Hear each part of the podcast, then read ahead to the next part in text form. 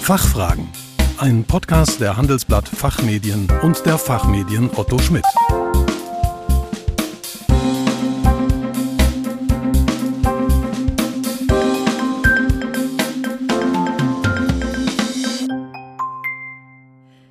Hallo und herzlich willkommen zum Expertentalk der Fachfragen. Mein Name ist Kerstin Pferdmenges und heute geht es um nachhaltige Corporate Governance. Was kommt nach Umwelt und Sozialem auf die Unternehmen zu?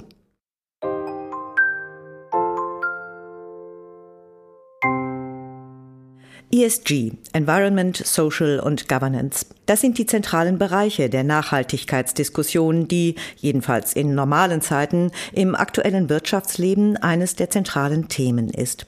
Und es bewegt sich viel.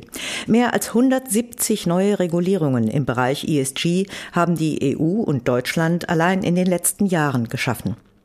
Aber während das Thema Umwelt, insbesondere mit dem Schwerpunkt Klima und Soziales, mit den Schwerpunkten Diversity und Menschenrechte in der Lieferkette schon auf gut geebneten Pfaden bearbeitet wird, steht uns eine Sustainable Corporate Governance, die dritte Komponente von ESG, erst noch in ihrer ganzen Breite und Tiefe ins Haus. Aber wie kann man die Leitung und Kontrolle von Unternehmen nachhaltiger gestalten? Darüber möchte ich heute mit Daniel Gräve sprechen. Professor Gräve ist Rechtsanwalt, Juraprofessor und Direktor des Instituts für angewandtes Wirtschaftsrecht in Hamburg. Außerdem ist er der geschäftsführende Herausgeber der ESGZ, der neuen Zeitschrift für Nachhaltigkeit und Recht bei den Fachmedien Otto Schmidt. Doch dazu später. Jetzt erstmal guten Morgen, Herr Professor Gräbe. Schön, dass Sie nochmal Zeit für uns gefunden haben. Guten Morgen, Frau Fettmenges. Vielen Dank für die Einladung. Ich freue mich, wieder dabei zu sein. Der Begriff Corporate Governance scheint ja allgegenwärtig zu sein. Ich möchte aber trotzdem mit der Frage anfangen, was wir uns denn unter dieser CG vorstellen müssen. Was ist Corporate Governance überhaupt? Ja, das, das Problem ist, dass es dafür keinen richtigen deutschen Begriff gibt. Wir können uns ein bisschen über die Funktion der Corporate Governance annähern. Das geht schon ganz weit zurück bis äh, auf Adam Smith im 18. Jahrhundert. Die Sendezeit ist ja begrenzt. Ähm, dann springen wir mal so auf das Ende ähm, vom 19. Jahrhundert. So Rudolf von Iring in Deutschland, der hat das zum ersten Mal angesprochen, das Problem. Äh, da geht es um, die, um das Auseinanderfallen von Eigentümerstellung und Verfügungsbefugnis. Er hat das so an so einem Schiff festgemacht. In dem Moment, wo der Eigentümer des Schiffs das Steuerrad fremden Händen, also einem Kapitän, einem angestellten Kapitän anvertraut, hat er festgestellt, wird der Kapitän immer im Zweifel so handeln, wie es für ihn am besten ist und nicht für den Eigentümer des Schiffs. Und das ähm, nennen wir Prinzipal-Agententheorie. Der Prinzipal ist der Eigentümer des Schiffs, der Agent, der Kapitän, der steuert das. Und die haben natürlich unterschiedliche Interessen. Ähm, das läuft auseinander. Das haben dann für Aktiengesellschaften in den USA Burley und Means in den 30er Jahren als ganz grundlegend mal herausgearbeitet. Und es geht darum, ähm, dass man ähm, und das Corporate Governance versucht, einen Ausgleich zu finden zwischen den Interessen der Aktionäre und des Vorstands. Da gibt es ganz unterschiedliche Arten, wie man daran geht zum Beispiel indem man den Vorstand stark kontrolliert oder indem man ihn monetär incentiviert oder indem man auf seine intrinsische Motivation hofft, alles gut zu machen oder indem man Vertrauen schenkt. Ähm, das ist aber alles, sagen, sehr stark umstritten. Und wir wollen ja darüber reden, was es überhaupt ist. Es gibt eine Kurzdefinition äh, aus Großbritannien Anfang der 90er Jahre äh, und die heißt, Corporate Governance ist ein System, durch das Unternehmen geleitet und kontrolliert werden. Und da zeigt sich auch schon eine grundlegende Problematik. Es ist nämlich sehr aktionärs, sehr shareholder-orientiert, sind wir deswegen auch Shareholder Value. Ähm, und wir haben in den letzten vier Jahrzehnten eine sehr große Diskussion gehabt, ähm, was sind Inhalte, was sind Ziele und Zweck von Governance. Das ist in der Finanzkrise 2008, 2009 nochmal äh, sehr stark hinterfragt worden, vor allem in den USA, nämlich die Frage, soll wirklich der Aktionär im Mittelpunkt des Unternehmenszwecks stehen und die Überwachungsfunktion des Vorstands? Ähm, oder sollte man nicht mehr Stakeholder, also mehr Anspruchsgruppen, Arbeitnehmer, Kunden, Zulieferer, Politik, Öffentlichkeit ähm, damit reinnehmen? Das ist für die USA was ganz Neues gewesen, für uns in Kontinentaleuropa überhaupt nicht. Bei uns in unserem sozialen Wirtschaftssystem, da ist es so, dass wir schon immer diese vielen Interessengruppen in unserem Unternehmenssystem einbezogen haben. Und deswegen abschließend auf Ihre Frage, ähm, das Center for European Policy Studies hat eine für uns in Kontinentaleuropa sehr schöne Definition von Corporate Governance gesagt. Es ist keine Übersetzung, es ist eine Definition. Corporate Governance, das gesamte System von Rechten, Verfahren und Kontrollen, das intern und extern für die Leitung eines Unternehmens mit dem Ziel eingerichtet ist, die Interessen aller Anspruchsgruppen des Unternehmens zu schützen. Leider keine wörtliche Übersetzung, aber wenigstens der Begriff, was er bedeutet. Wir haben ja in der Einleitung gehört, dass es im Bereich ESG und damit auch bei der Governance äh, eine ganze Menge gesetzgeberischer Aktivitäten gibt. Wie ist denn der aktuelle Entwicklungsstand im Bereich Sustainable Governance? Ja, ESG ist in der Tat und wird auch auf die nächsten Jahre ein absolutes Hot Topic äh, bleiben in der Gesetzgebung, in der Politik. Wobei ESG, also Environment, Social Governance, muss man schon sagen, ist derzeit jedenfalls G, die Governance, das Stiefkind dieser Nachhaltigkeitsdebatte.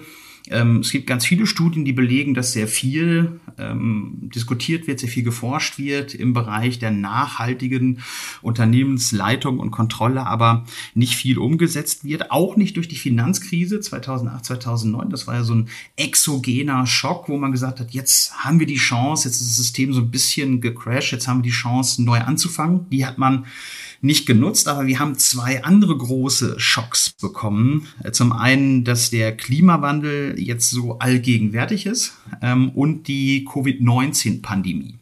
Das sind zwei ähm, ganz wichtige Ereignisse gewesen, die dazu geführt haben, dass wir tatsächlich ähm, die Nachhaltigkeit ähm, sehr viel stärker auch in dem Bereich Governance ähm, jetzt einbeziehen. Und die EU-Kommission, die ein wesentlicher Treiber dieser ganzen Diskussion ist, die plant jetzt auch eine ganze Reihe von neuen Regulierungen im Bereich der Unternehmensführung und Kontrolle. Ähm, da sehen wir allerdings, dass das mit einer sehr großen Geschwindigkeit vorangetrieben wird. Ähm, und zum einen dadurch das Problem besteht, dass die Unternehmen ein Stück weit abgehängt werden, so wie wir es schon bei E&S sehen derzeit. Und dass natürlich auch viele Schnellschüsse von der Politik dabei sind, die erstmal wissenschaftlich und praktisch zu Recht hinterfragt und diskutiert werden. Also die EU-Umwelttaxonomie zum Beispiel ähm, oder die Sozialtaxonomie, die ist jetzt erstmal nach hinten geschoben worden, die sollte eigentlich im Februar schon kommen. Diese Umwelttaxonomie ist eine große Diskussion. Ich sage nur mal Stichwort grüne Atomkraft, ja oder nein. Und Taxonomie, das sind diese Klassifizierungen, was ist äh, nachhaltiges Wirtschaften, ja oder nein. Ne? Ähm, und was da im Bereich Sustainable Corporate Governance auf uns zukommt, das hat die EU-Kommission schon 2020 äh, herausarbeiten lassen in einer Studie äh, von Ernst Young, dieser Wirtschaftsprüfungsgesellschaft, und die hat sieben zentrale Handlungsfelder da identifiziert. Ich will nur mal die wichtigsten nennen. Ähm, ein Feld ist, ähm, ist der große Bereich der Stakeholder. Das heißt, man will bei Unternehmen stärker die Stakeholder involvieren. Ähm, man möchte mit ihnen in einen permanenten, möchte, dass die Unternehmen mit ihnen in einem permanenten Dialog stehen. Man möchte nachhaltige ähm, Investoren stärken und man soll auch bei der Besetzung von Vorständen und Geschäftsführungen ähm, die Nachhaltigkeitsexpertise ähm, und die Berichterstattung ähm, in den Mittelpunkt stellen, da auch die Vergütung von Vorständen äh, dran koppeln. Sie sehen, das ist nur ein Teil dieser Handlungsfelder, aber da sehen Sie ungefähr, was uns in den nächsten Jahren an, an wirklich tiefgreifenden Änderungen im Unternehmensrecht bevorsteht. Und was könnte sich danach konkret in Unternehmen ändern? Mhm. Also ich mache das mal konkret, vielleicht an drei Beispielen. Ähm, Aufgaben des Vorstands. Ähm, auf den Vorstand, auf Geschäftsführung kommen neue Aufgaben zu. Das ähm, haben wir in Frankreich schon gesehen, 2019.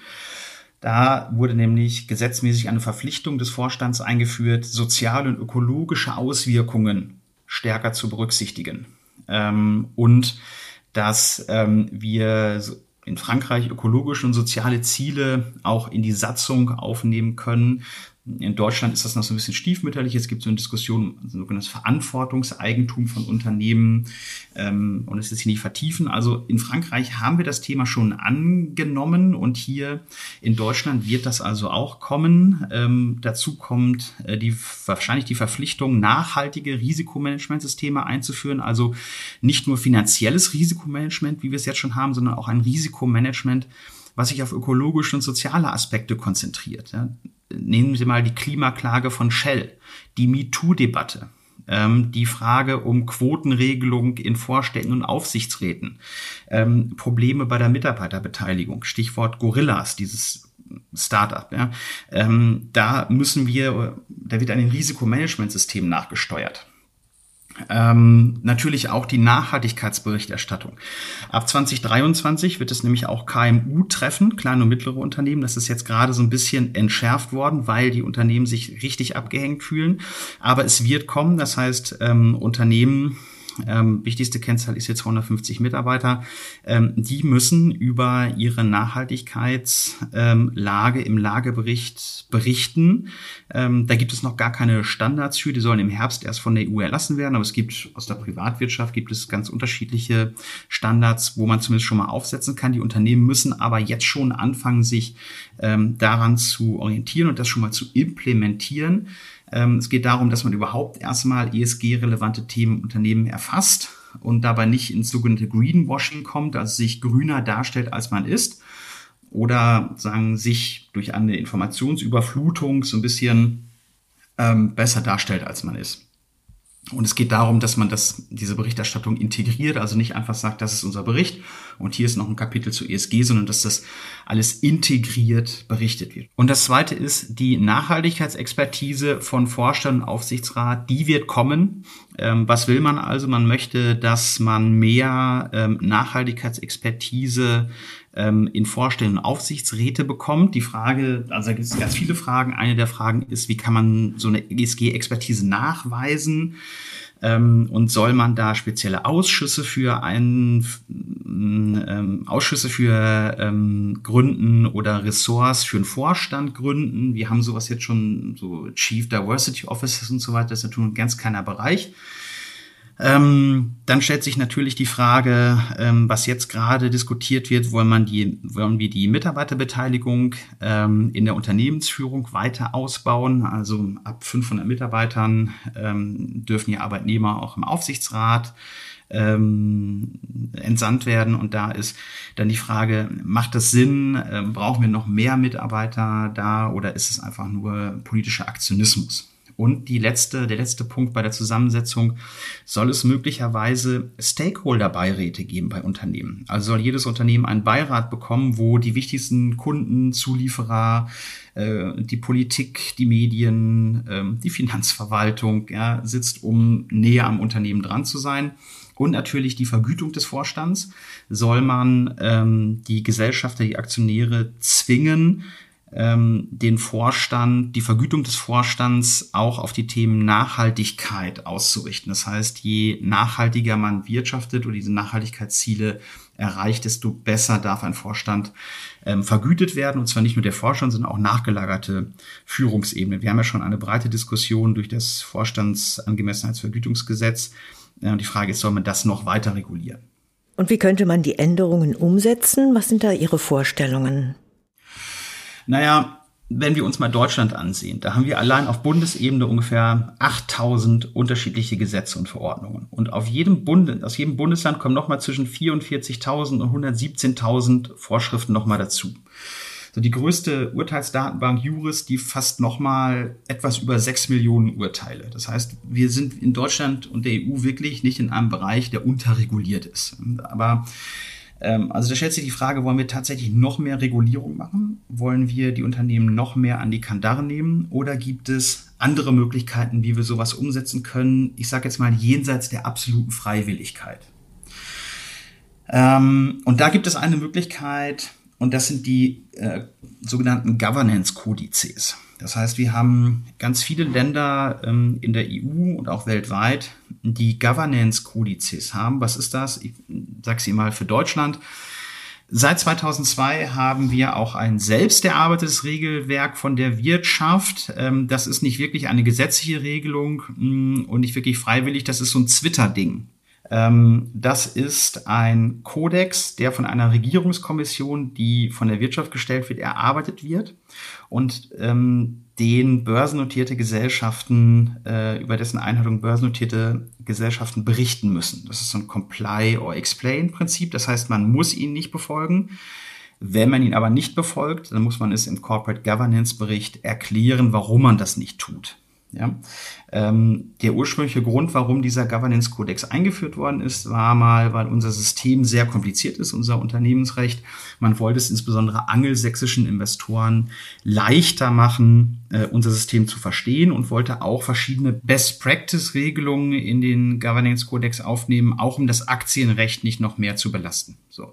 Und ähm, das wäre eine Möglichkeit, wie wir Nachhaltigkeit verbindlicher machen können in Unternehmen, in denen wir diesen Corporate Governance Codex mehr in Richtung Nachhaltigkeit verschieben. Ja, ich komme schon zur letzten Frage, Herr Professor Gräbe. Und zwar wüsste ich jetzt noch gerne, welche konkreten Vorschläge um die Revision des Governance Codex äh, denn diskutiert werden. Also da gibt es eine ganze Reihe von Vorschlägen. Ähm, das fängt an, dass man erstmal die Stakeholder definieren soll, ähm, dass das ähm, Nachhaltigkeitsrisikomanagement ein eigener Abschnitt werden soll im Corporate Governance Codex, dass man langfristige Wertschöpfung und, und Unternehmenskultur nochmal extra anspricht und in den Mittelpunkt stellt, äh, dass der Vorstand sich verpflichten soll, für ESG-Themen sich einzusetzen, dass Geschäftsmodelle nachhaltiger werden werden müssen, dass es einen Stakeholder-Dialog geben soll. Das sind alles Themen, wo sich sozusagen die Literatur wünscht, dass sowas im Corporate Governance Codex erscheint. Und wir haben jetzt gerade ähm, eine Revision des Corporate Governance Codex, der wird so, sagen wir mal, roundabout jedes Jahr einmal abgedatet. Und jetzt gerade läuft das Konsultationsverfahren. Das heißt, die Regierungskommission hat die neuen Änderungen bekannt gegeben und bittet jetzt alle interessierten ähm, Fach Kreise dazu Stellung zu nehmen. Und fast alle Änderungen im neuen Corporate Governance Codex, es sind nicht viele, aber fast alle Änderungen, die es gibt, beschäftigen sich tatsächlich mit dem Thema ESG. Da muss man allerdings auch sagen, hinter dem, was ich gerade gesagt habe, bleibt der deutsche Corporate Governance Codex dann auch wieder zurück. Man muss auch so ein bisschen sagen, richtigerweise. Ähm, also er macht schon viele Anstalten Richtung ESG, Richtung Nachhaltigkeit, ähm, auch Richtung Compliance, also der Einhaltung von Gesetzen. Ähm, aber er bleibt hinter dem zurück, was sozusagen Literatur fordert. Aber meines Erachtens auch zu Recht, denn ähm, wir können nicht eine Wirtschaft, die über ähm, Jahrhunderte gewachsen ist, von heute auf morgen komplett nachhaltig umdrehen, vor allen Dingen nicht durch bloße gesetzliche Vorgaben. Da muss man schon so ein bisschen auf die Realitäten Rücksicht nehmen. Ähm, zusammengefasst, wir sind auf dem richtigen Weg. Ähm, rechts und links, wie weit es geht, darüber müssen wir noch sprechen und über die Geschwindigkeit. Aber dass wir eine sehr viel stärkere, nachhaltige Unternehmensleitung und Kontrolle bekommen, daran besteht kein Zweifel. Herr Professor Gräbe, vielen Dank für Ihren Besuch bei den Fachfragen und für Ihre Einschätzungen. Vielen Dank, Frau Feldmenges. Liebe Zuhörerinnen und Zuhörer, mehr zum Thema ESG finden Sie in unserer neuen Zeitschrift ESGZ, die Fachzeitschrift für Nachhaltigkeit und Recht, die mit der ersten Ausgabe ab Mai in den Handel kommt. Den Link dazu finden Sie wie immer in den Show Notes. Vielen Dank für Ihr Interesse. Tschö und bis zum nächsten Mal. Fachfragen. Ein Podcast der Handelsblatt Fachmedien und der Fachmedien Otto Schmidt.